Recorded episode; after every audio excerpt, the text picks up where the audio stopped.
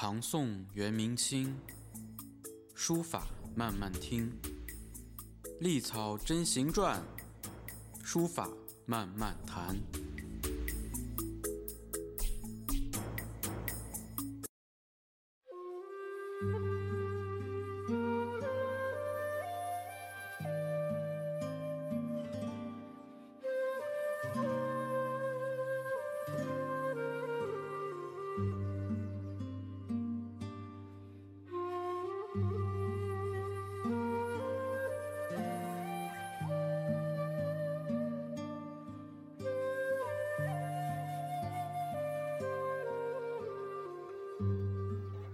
大家好，欢迎继续收听漫谈书法。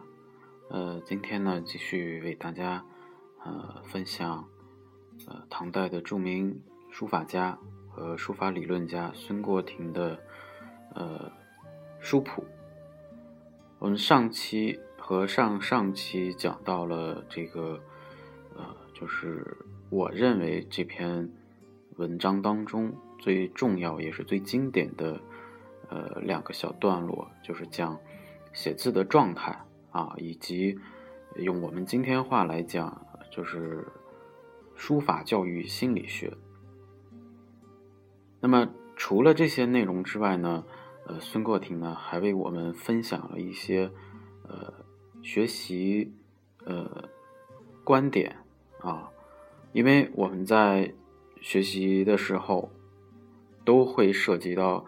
啊，前人的理论，那呃，随着社会的发展，呃，有些理论呢，它会过时，或者说有些理论经过实践，它也可能是错误的，甚至是胡说。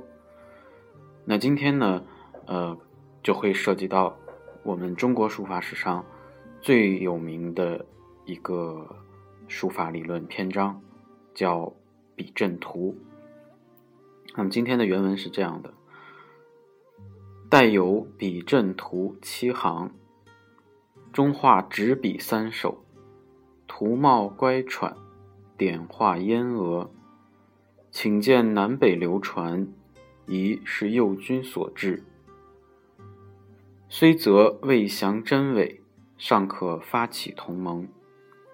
及常俗所存，无及边路；至于诸家饰品，多涉浮华，莫不外壮其形，内迷其理。今之所传，亦无取焉。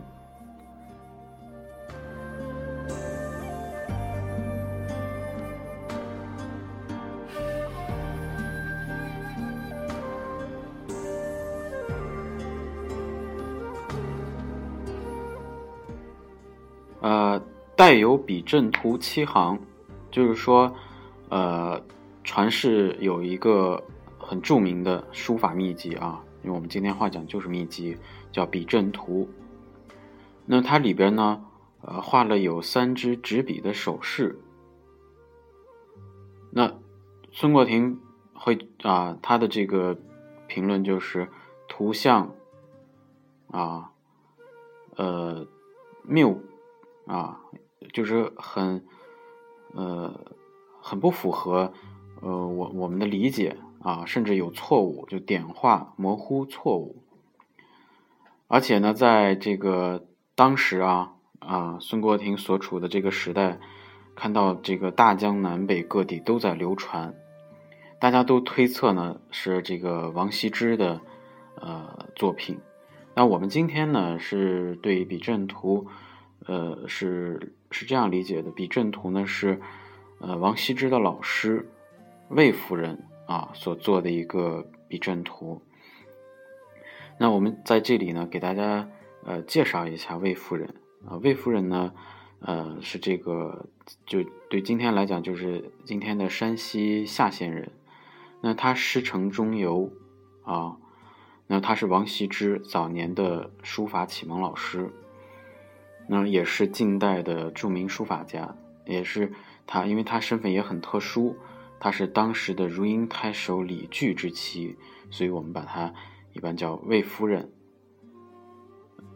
所以说这个呃，首先从古今啊，我这个古就指的是唐代，唐代的孙过庭啊，当时的人都推测是王羲之的作品。在今天来讲，这件作品呢，又是王羲之的老师魏夫人的，呃，一个关于书法的一个秘籍。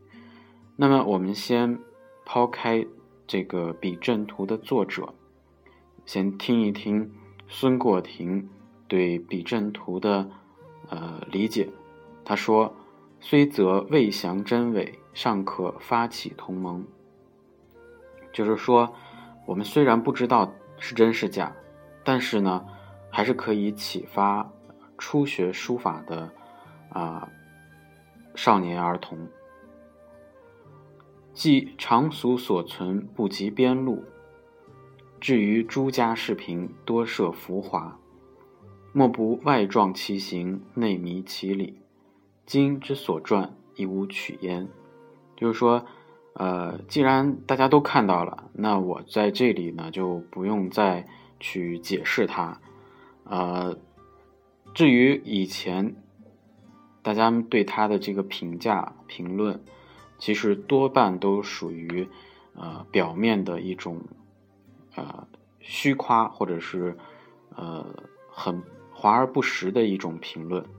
无非呢，就是从啊笔画呀、呃外表啊去描述它的形状，那么书法最终的真谛却反而没有去呃真正的去理解。呃，在这里给大家再还是补充一下，《笔阵图》到底在讲什么？其实《笔阵图》呃说的简单点，就是我们现在学习书法的这个三个阶段的当中之一，就是。笔画、结构、章法啊，这三个阶段的笔画阶段，那它其实描绘了这个七种笔画，比如说有横啊，呃，有捺呀，有撇呀，有勾啊这样的，也不像我们今天啊，我们今天是八种基本笔画啊，横竖撇捺点提勾折。那么在当时，可能有些笔画是这个呃是没有放在里头的。那有些笔画呢，它会拆解开，比如说勾就有好多个。那关于笔阵图，大家可以上网去搜。呃，就是说，呃，孙过庭对一个呃书法的教材啊，笔阵图用说的神秘一点，它是秘籍；说的普通一点，它就是个教材。他的看法是，不能学习书法只仅仅了解笔画。啊，只了解外在的形状那么简单，应该还有很多，呃，更加珍贵的东西，就是他说的一个理的这个东西。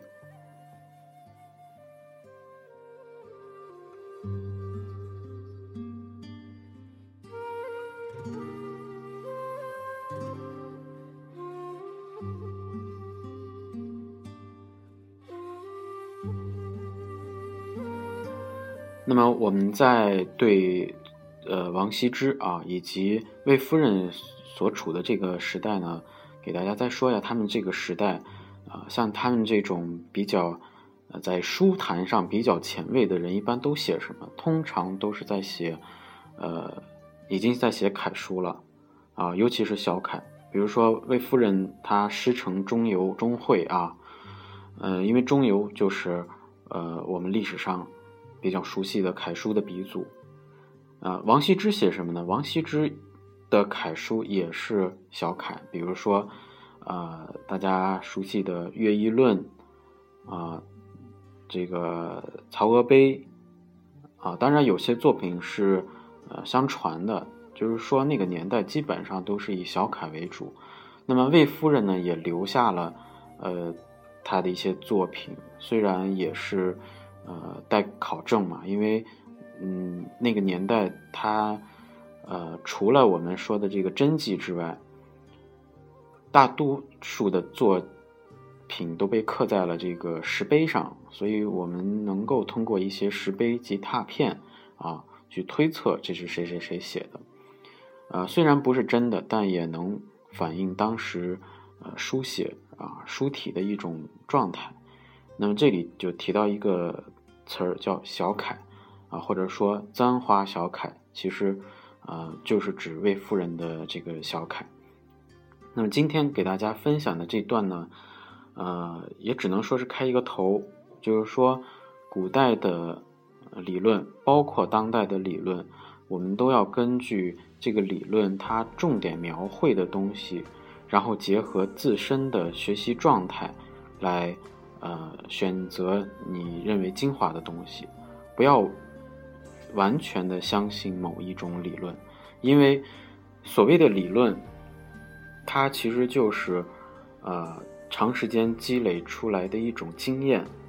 书法本身就是一种经验的积累，所以呢，呃，今天分享的这段呢，我认为也很重要，就是给大家呃开启了一种解读历代书论的一个呃思维方式，就是要存疑求证啊，结合自身的方式。那所以孙过庭在最后也说得很明白，叫“今之所传，以无取焉”，就是我的描述呢，啊，不会特别的华而不实，就是为大家解决问题的。好，那么今天给大家分享就到这里。